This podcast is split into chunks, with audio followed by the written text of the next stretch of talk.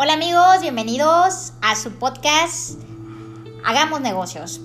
Mi nombre es Ernestina Marín Gómez y hoy quiero darles la más cordial bienvenida a la materia de investigación de mercados impartida y a cargo del profesor José Gilberto Orlán Camacho. Bueno, el día de hoy vamos a hablar sobre los procesos de investigación de mercados internacionales a la hora de internacionalizar un producto o una empresa. Las empresas que se expanden a mercados nuevos y desconocidos necesitan información sobre la demanda del mercado y las condiciones del mercado. Es por esta razón que surge la necesidad de realizar la investigación de los mercados internacionales. Se necesita investigación para determinar hasta qué punto se pueden coordinar las operaciones internacionales entre los países para aprovechar las sinergias potenciales derivadas de la comercialización de un entorno global.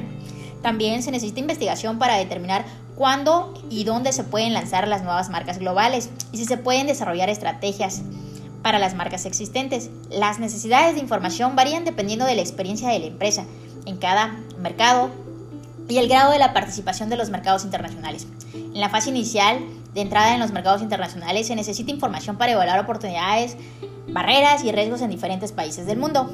Les invito a que continúen con nosotros y podamos ver los procesos a realizar a la hora de planificar la entrada a los mercados internacionales y el modo de operación, en la que se realizará el conjunto de cinco pasos sucesivos que describen las tareas que deberán realizarse para llevar a cabo un adecuado estudio de investigación de mercados exitoso. Como paso 1, tendremos, tenemos la definición del problema y de los objetivos de la investigación de mercados. Este paso de la investigación de mercados, según Kotler y Gary Armstrong, a menudo es el más difícil, pero es el que guía todo el proceso de investigación. En la definición del problema se deberá tomar en cuenta el propósito de estudio, los antecedentes de información relevante, la información que es necesaria y cómo se utilizará en la toma de decisiones. Además, esta parte incluye la discusión con aquellos que toman decisiones, entrevistas a los expertos de la industria, análisis de datos secundarios y sesiones de grupo.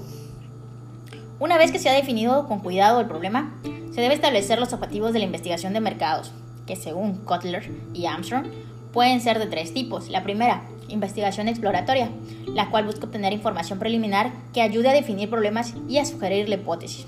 Dos, investigación descriptiva. Busca describir mejor los problemas de marketing, situaciones o mercados, tales como el potencial del mercado de un producto o los parámetros demográficos y actitudes de los consumidores que compran el producto.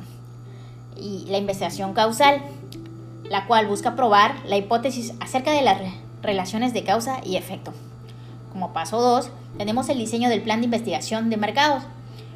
Bueno, luego de que se ha definido con precisión el problema establecido, los objetivos de la investigación, se deben determinar qué información se necesita y el cómo, cuándo y dónde obtenerla. Pero para ello se diseña un plan de investigación por escrito que detalla los enfoques específicos de la investigación, los métodos de contacto, planes de muestreo e instrumentos de los investigadores que usarán para obtener y procesar los datos. Además, se establecen los plazos en los que se deberá empezar y finalizar el trabajo de investigación.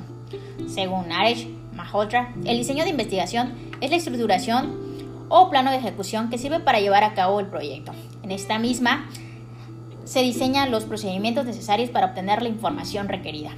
El plan de investigación de mercados por lo general incluye alguno de los siguientes elementos. Planteamiento claro de la naturaleza del problema de mercado a investigar, los principales factores inherentes y molestias relacionadas con el problema, las cuales involucran creencias, actitudes, motivaciones, estilos de vida, actividades competitivas, entre otros. Una definición precisa del producto o servicio a investigar. El establecimiento de las áreas de medición principales, por ejemplo, consumo, creencias, acerca de los productos, expectativas, proceso de toma de decisiones, frecuencia de compras, exposición a los medios, etc. La metodología a seguir como tipo de datos, método de muestreo, instrumentos de investigación, el grado de precisión que tendrán los descubrimientos de la encuesta, el tiempo y costo que tendrá la investigación de mercados, las condiciones que se aplican a las encuestas de investigación, la experiencia de los investigadores para conducir clases específicas de investigación. Para completar esta lista de elementos se debe considerar establecer un diseño de investigación de mercados que incluya los siguientes pasos. 1. Análisis de datos secundarios. 2. Investigación cualitativa. 3. Métodos para la recopilación cuantitativa de los datos de estudio, observación y experimentación. 4. Definición de la información necesaria. 5. Procedimiento de medición de escalas. 6. Diseño de cuestionarios. 7. Proceso de muestreo y tamaño de la muestra. Y como último, planeación de análisis de datos. Pasemos al paso 3. En el paso 3 se hace una recopilación de datos. En este paso del proceso de investigación de mercados suele ser la más costosa y la más propensa a errores, las cuales tienen dos tipos principales de datos y se clasifican en datos primarios, la cual es la información recabada la primera vez, única para esa investigación en particular, y se recopila mediante uno o varios de esos elementos, la cual pueden ser la observación, la experimentación o cuestionarios. En esta última es la más popular y la más usual. La segunda serían datos secundarios, también conocida como investigación, documental, la cual se refieren a la información existente útil para la encuesta específica. En este tipo de datos está disponible en forma interna o externa. La interna se da dentro de la misma empresa y se da por medio de registros y transacciones, facturas, y de forma externa se da fuera de la empresa, como hemos mencionado, y se da a través de informes de gobierno, estadísticas oficiales, etc. Para la obtención de datos primarios se obtiene mediante el trabajo de campo. La recopilación de datos incluye una fuerza de trabajo o bien un staff que opera indistintamente en el campo, como en el caso de los entrevistadores que hacen entrevistas personales en los hogares, centros comerciales asistidos por computadoras desde una oficina, por teléfono, entrevistas telefónicas o entrevistas asistidas por computadoras o a través del correo, correo tradicional, envío de cuestionarios por correo utilizando domicilios preseleccionados. En la actualidad, debemos sumar la importancia del Internet en la recolección de datos online por ser uno de los medios que tiene el mayor crecimiento en su audiencia y porque la investigación de mercadeo digital permite realizar un estudio en línea mucho más rápido, más económico y más versátil.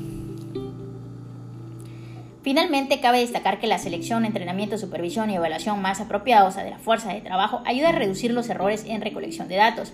Como paso 4, vamos a tener la preparación y análisis de datos. Luego de haber obtenido los datos, se les procesa y analiza para aislar la información y los hallazgos importantes. Es necesario verificar que los datos de los cuestionarios sean exactos y estén completos y codificarlos para su posterior análisis.